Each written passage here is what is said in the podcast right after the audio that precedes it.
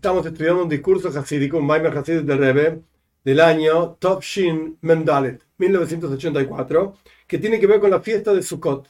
En este discurso hasídico el Rebbe está explicando por qué se eligieron, la Torah elige, Dios elige, por así decir, los cuatro, las cuatro especies específicas de vegetales, más el concepto del azúcar, y todo esto tiene que ver con Ahdus, con la unión dentro de cada uno de nosotros, el azúcar nos rodea, la unión entre nosotros, de los diferentes tipos de personas, de los diferentes tipos de capacidades de cada uno de nosotros, etc. El concepto de Sukkot es unión.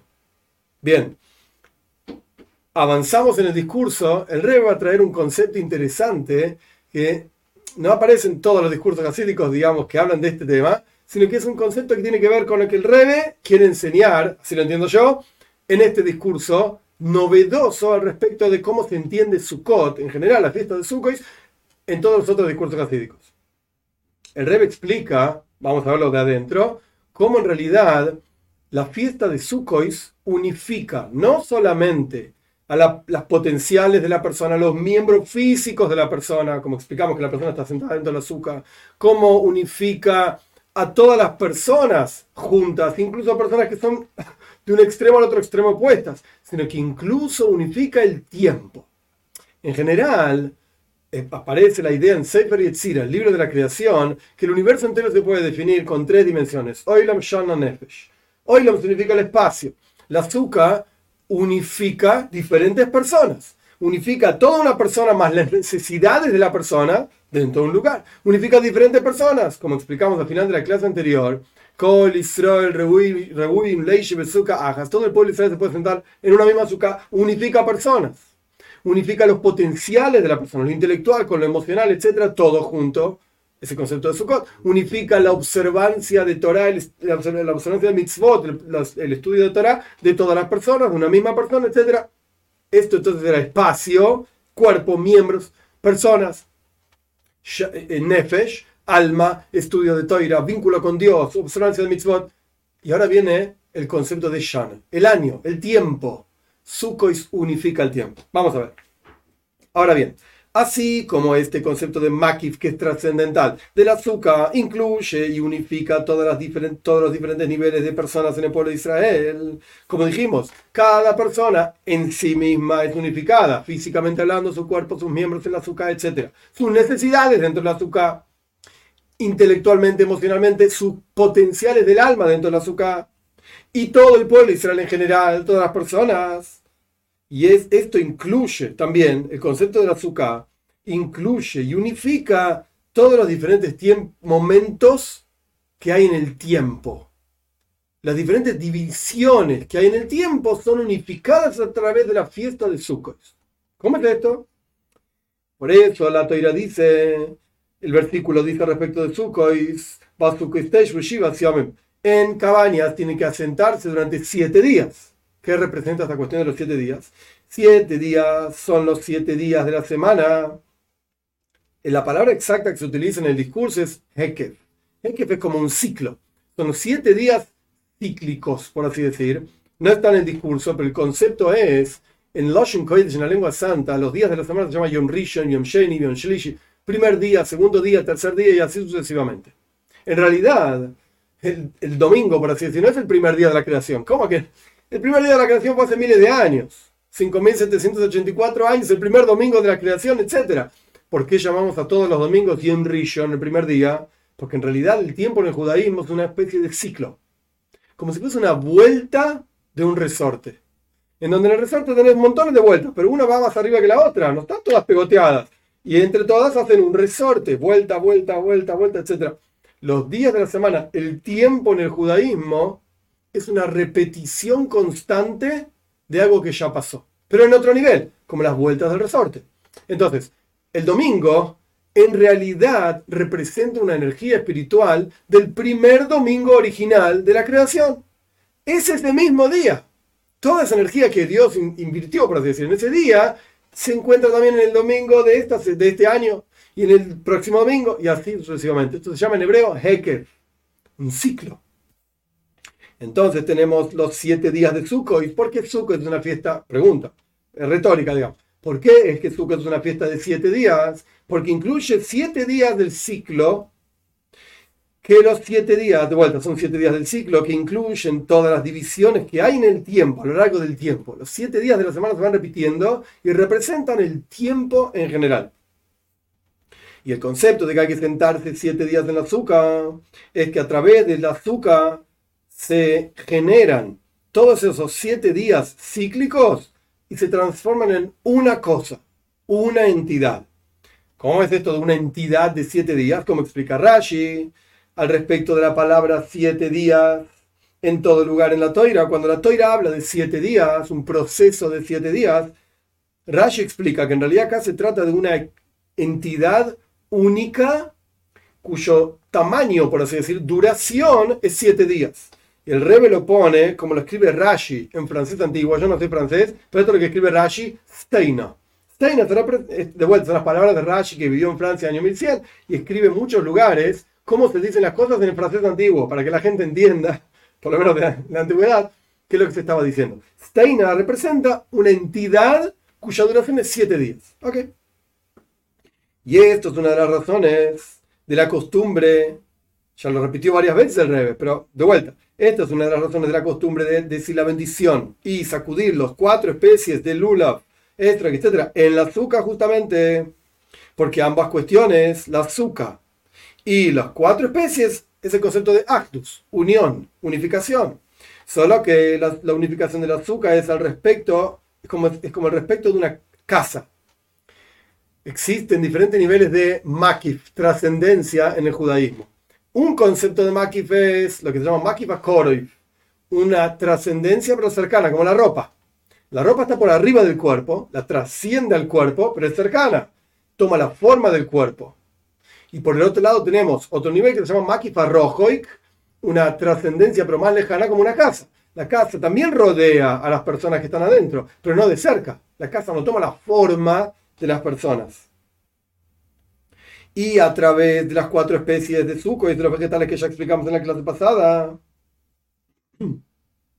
y a través de que los utilizamos dentro del azúcar, proyectamos ese nivel de trascendencia que representa el azúcar en el interior. Es decir, ¿por qué usamos las cuatro especies dentro del azúcar? Las cuatro especies representan niveles específicos, no trascendentales, interiores, que los proyectamos hacia nosotros. De hecho, el movimiento con las cuatro especies es uno tiene el lula en una mano y el que en la otra mano. El lula junto con las otras tres, las tres especies y la cuarta es el, el, Y uno sacude y trae al pecho. Sacude y trae al pecho. Esto es lo que el Rebbe está explicando. Como está explicado en Kabbalah y en Hasid, en el pensamiento hasídico, que el concepto de sacudir el lula es proyectar, así está escrito en Kabbalah, este es el lenguaje y no importa exacto qué significa, es proyectar das, comprensión del aspecto femenino de Zo, del aspecto masculino, das de Nukva de Zo, es un nombre cabalístico, no importa exactamente qué significa. Ese nivel está durante la fiesta de Sukkot, en el, en el cosmovisión del tiempo, por así decir, está en el pecho de Zo, desde Irampi. No importa qué quiere decir todo esto, el punto es que hay una cuestión, un nivel espiritual que proyectamos durante la fiesta de Sukkot. Y por lo tanto, el lulav y todas las especies tienen que llegar hasta el pecho. Uno las proyecta hacia el pecho, porque ahí, en el pecho de Zo, por así decir, que de vuelta no, no importa qué quiere decir. la cuestión es que hay que proyectar algo para que esté en el interior de la persona, en el corazón, se pueda sentir. Y esto es a través del precepto de mover los cuatro especies de Sukkot y la, palabra precepto en hebreo dice mitzvah, y mitzvah está relacionado con la palabra tzavta unión. Es decir, que la persona se unifica con este precepto y a través de esto se unifica con aquel que mandó el precepto. Todo el concepto de unión que hay en cada mitzvah es la unión entre la persona y Dios. La persona es quien fue mandado a cumplir esa mitzvah, este precepto, y Dios, quien mandó. Entonces, no terminamos el párrafo, pero lo que el Rebe está introduciendo es, el concepto que el Rebe está enseñando, como yo lo entiendo por lo menos, es que Zuka no tiene que ver solamente, la azúcar con las especies, no tiene que ver solamente con el cuerpo, no tiene que ver solamente con el alma, sino que también tiene que ver con el tiempo. todo esto es unificado. Y proyectamos toda esa unificación y toda esa cosa tan trascendental que unifica cuerpo, alma y tiempo en nuestro interior. A través de la mitzvah, del precepto de las cuatro especies. Y a través de esa mitzvah nos unimos con Dios, que es el que mandó la mitzvah. Este mismo Dios que es el que mandó la mitzvah. Ok, y esto es lo que significa el versículo que da comienzo a nuestro discurso. Le casten a Rishon, tomarán para ustedes en el primer día la palabra Rishon, primero. Esto hace referencia a un nivel espiritual que se llama Keser, corona. Ese es el nombre que tiene, por así decirlo, más elevado. El rey me pone entre corchetes. No voy a explicar todo lo que está en el corchete, lo traduzco y brevemente. Como es sabido que la, hay una frase en el Talmud que hay tres lugares en la Toira donde hay un día del año que es llamado Rishon.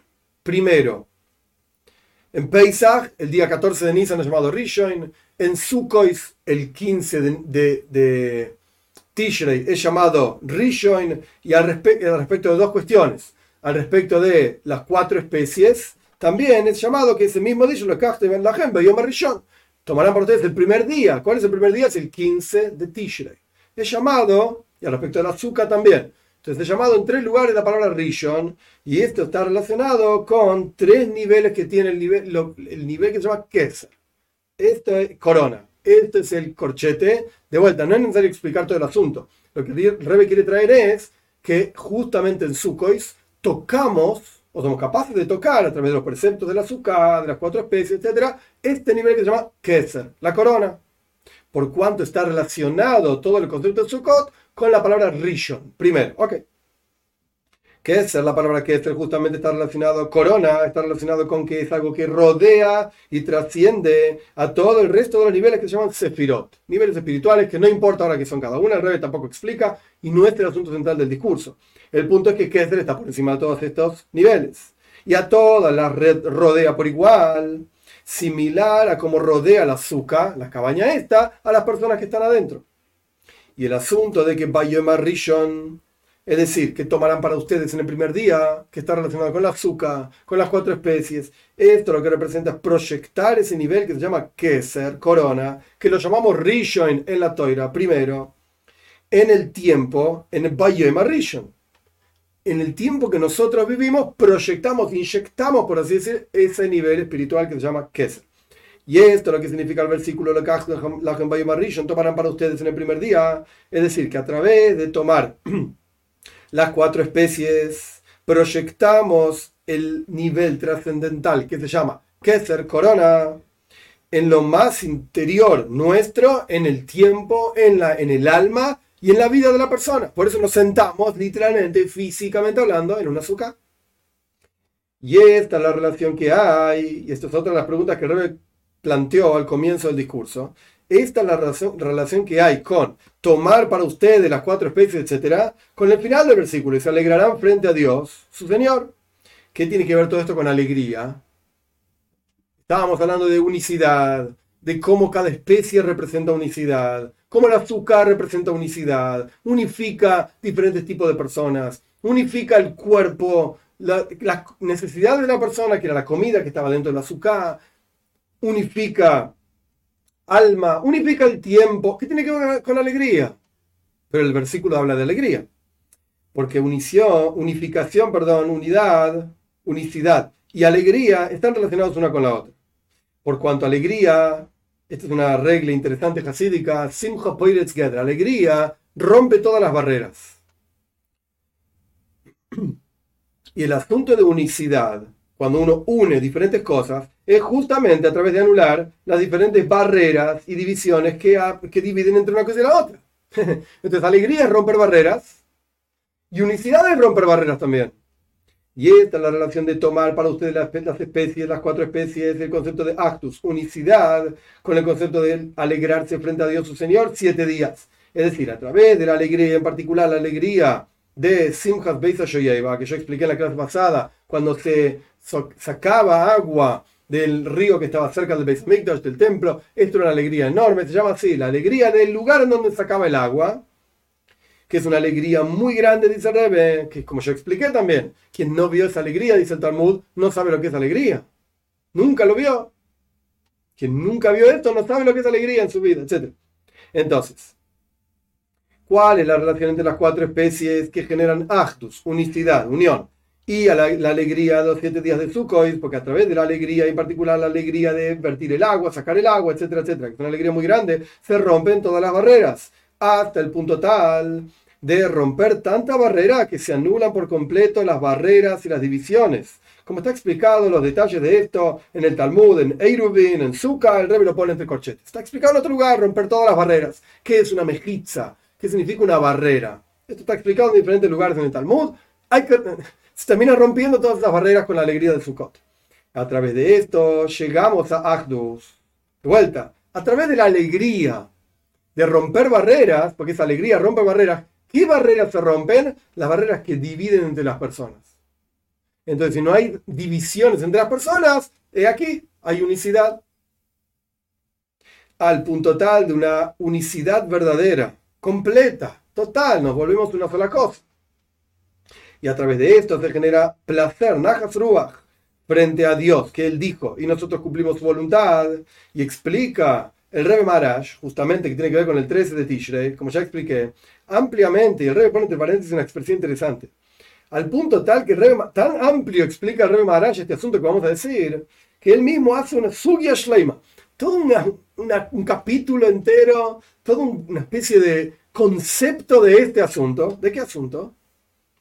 Que la expresión talmúdica es Nahat Ruach Lefonai, placer frente a mí, dice Dios, que yo dije y se cumplió mi voluntad. ¿Qué es frente a mí? Lefonai se refiere al placer y la satisfacción que tiene el Creador.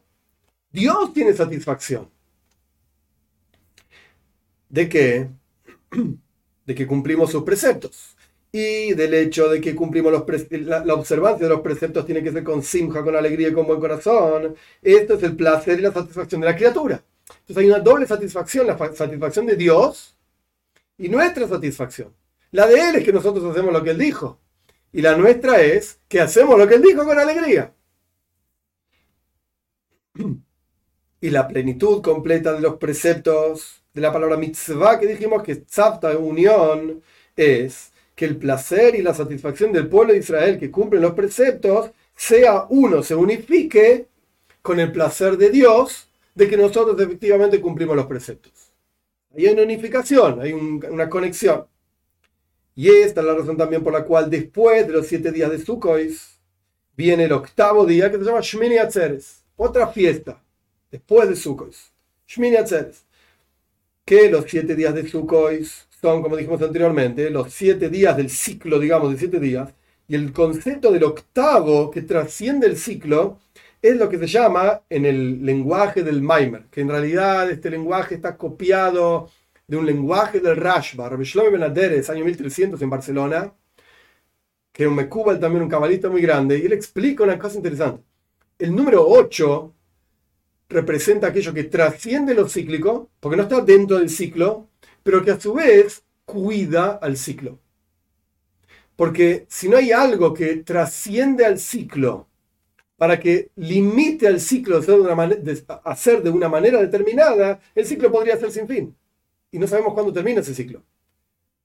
Necesitamos una definición del ciclo. El número 8 representa hasta aquí llega el ciclo. Son 7, no es 8. Entonces, si bien el concepto del 7 representa lo cíclico, el concepto del 8 representa, aquello que trasciende lo cíclico. Volvemos al discurso entonces. Después de los 7 días de Sukkot, que es la unificación del concepto de tiempo en esto que estamos estudiando ahora, Después de esos días viene Shmini Atzeres, el octavo día después de Sukkot, que este concepto del octavo es justamente lo que cuida al ciclo, como está explicado en la responsa del Rashba, Rabbi Shlomo Ben que está traída a muchos discursos hasídicos, y es sabido también que el concepto de Shmini Atzeres, la fiesta de Shmini Atzeres, que es interesante, en la Toira en ningún lugar explica qué es Shmini Atzeres. Pesach es la salida de Egipto. Sukois, que de En Sukois, cabañas, los asenté cuando los saqué de Egipto, y está la discusión famosa entre Rabbi y Rabbi Akiva. Rabbi Akiva dice que eran cabañas exactamente, precisamente cabañas. La gente vivió en cabañas cuando salieron de Egipto. Y Rabbi dice, no, eran las nubes de gloria que rodeaban al pueblo de Israel cuando salieron de Egipto. Pero sea como fuera, explica por qué la toira, por qué eh, explica la toira, por qué tenemos que cumplir este, este precepto. Recuerdo la salida de Egipto también, cuando estuvimos en el desierto, etc. Pero al respecto de Shmini Atzeres, no hay ninguna explicación en la toira de qué es. Una de las ideas de Shmini Atzeres es placer, justamente, Tainu. Cuando se unifica el placer de Dios en que nosotros cumplimos su precepto y nuestro placer de que lo hacemos con alegría, cuando cumplimos los preceptos de Dios, esto genera Shmini Atzeres. ¿Por qué Shmini es placer? Porque la palabra Shmini proviene de la palabra Shamnunis, Shomein, gordo, rico, placentero. ¿Qué es el concepto del Tainug, el placer? Como está escrito, el versículo dice, una buena noticia hace crecer los huesos, hace sentirte bien. Entonces vemos que existe el concepto de algo grasoso, etcétera, genera placer. ¿Ya? La proyección de este placer es en Rosh Hashanah. Como está escrito, Tico de Shoifar. En Rosh hay que tocar en el novilunio, en la luna nueva, al comienzo del mes de Tishrei, el Shoifar, el cuerno este, etc. La palabra Shoifar está relacionada con placer. Y el concepto de Shipru mejorar las acciones, y en general el concepto de Shoifar es placer, el placer divino. ¿Por qué? Porque Shoifar viene de un animal. Explicación muy breve, no está en el discurso. Shoifar viene de un animal.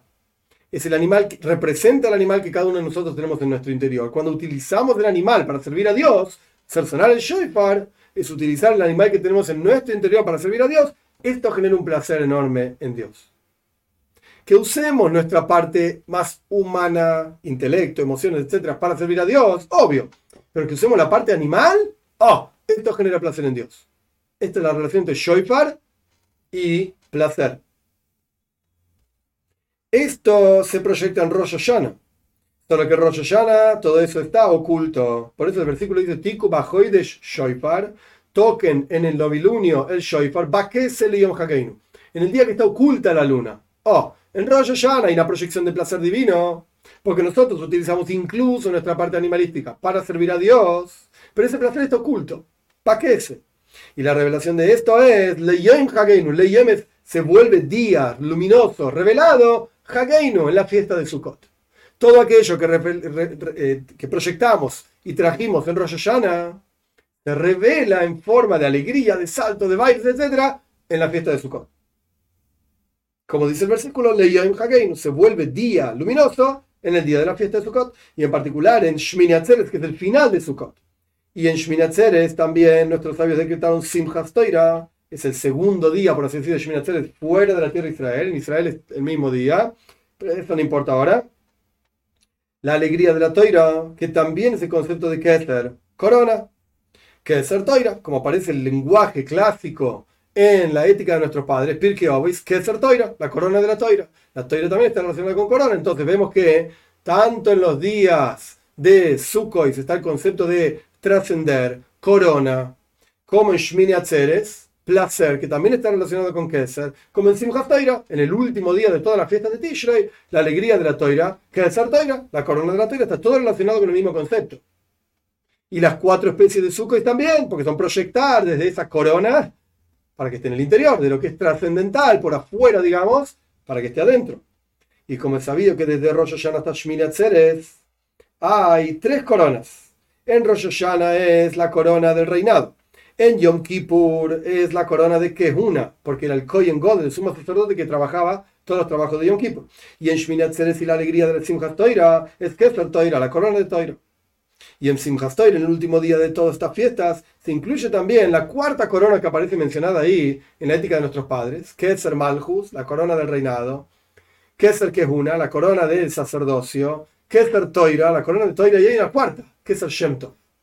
La corona de un buen nombre, que está por encima de todas las otras cosas. Oh, Simchas Toira representa también esa corona, que a través, esa corona representa las buenas acciones.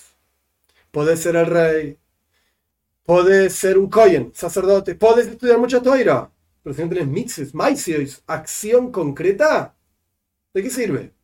Es la acción concreta la que le da que ser Shem Hoy la culano, dice el versículo, el, la, la Mishnah, en, en Pirkei Oves, la de nuestros padres, es la corona del buen nombre que está por sobre todas otras cosas. ¿Qué significa un buen nombre? De vuelta, en este contexto, es la acción de los preceptos. Y no así nomás acción, porque Dios dice, dale, ¿cuándo termina todo esto? Sino que Toiv, Toivim, buenas acciones significa Toivim Meirim, que iluminen, que uno pueda disfrutar de cumplir estos preceptos. Porque es más importante, es muy importante el estudio, que es el concepto de la toira, representada en, el último día de la fiesta, Simchat Toira, la alegría de la toira, ese estudio es muy importante. ¿Por qué? Porque lleva a la acción. Quiere decir que la acción es más importante que el estudio. Porque toda la importancia del estudio era que llevaba a la acción. Y sobre esta corona del buen nombre dijeron nuestros sabios que está por encima de todas las otras coronas, la corona del reinado, de la corona del sacerdocio, de la corona de la toira.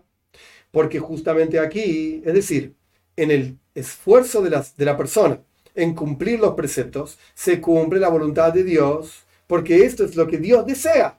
Dios anhela y desea la acción concreta de las personas de cumplir los preceptos y que esas acciones sean con con alegría, Toivim, Meirim, iluminados. Y todos estos asuntos se proyectan primero en forma de coronas, algo trascendental, está por encima, hoy es algo inalcanzable. Y después se proyectan también en el interior, que esto es toda la idea de Sukhois, proyectar lo que es trascendental, de la Sukkah, etc., en el interior. Al punto tal de proyectarse aquí abajo, por debajo de 10 páginas, es decir, aquí abajo físicamente hablando, sin importar toda la expresión ahora, hasta el punto tal que se vuelve y será para Dios el reinado, a través del trabajo de haber hecho en Rosh Hashanah, a comienzo del año, hacer reinar a Dios por sobre nosotros, y a través de la petición que dijimos en el rezo de Rosh Hashanah, reina sobre todo el mundo con tu gloria y manifiéstate, etcétera, al punto tal que el rey está citando parte del rezo de Rosh Hashanah. Sepa toda criatura que tú eres quien la hizo. Y la palabra Paul, criatura, se refiere a este mundo físico material, al punto tal de referirse a este mundo más bajo que no hay por debajo de este mundo. Y también que en este mundo se pueda ver y percibir la revelación de la presencia de Dios como rey por sobre toda la tierra, la tierra literalmente. Y también todas las naciones vendrán, el rey está parafraseando un versículo, todas las naciones vendrán a prosternarse al rey Dios, el rey de las huestes, y festejar la fiesta de Sukkot. Interesante, es un versículo de Zeharia, capítulo 14, el versículo 16. Como decimos en la lectura de profetas del primer día de la fiesta de Sukkot, y será para Dios el reinado, aquí abajo, en este mundo material y físico, con la redención verdadera y completa, a través de nuestro justo Mashiach, rápido en nuestros días, literalmente. Este es el final del discurso. Entonces el Rebe nos mostró cómo el concepto de Sukkah también rodea y unifica al tiempo, al ciclo del tiempo de siete días. Y el concepto del final de Sukkot es lo que le da plenitud a toda esa unificación, dándole la, la dimensión de la alegría a todo esto más allá de la acción y más allá de estar en la azúcar y sentado y las cuatro especies y todo el lío que hay que hacer, tiene que ser simja, con alegría, porque esta alegría es justamente la que rompe con todas las barreras y esa alegría es la que desemboca en Shmini Atzeres, en el octavo día, que cuida los siete días, y en Simchas Toira, que es el concepto de, por más coronas que podamos tener, de reinado, de sacerdocio, de Toira misma, tiene que haber Maisim Toibim, acciones positivas luminosas, con alegría y con buen corazón, y esto es lo que genera que se revele el reinado de Dios en toda la tierra, en la práctica, y que podamos ver esto literalmente en, nuestros días, con la venida Moshiach, pronto en nuestros días.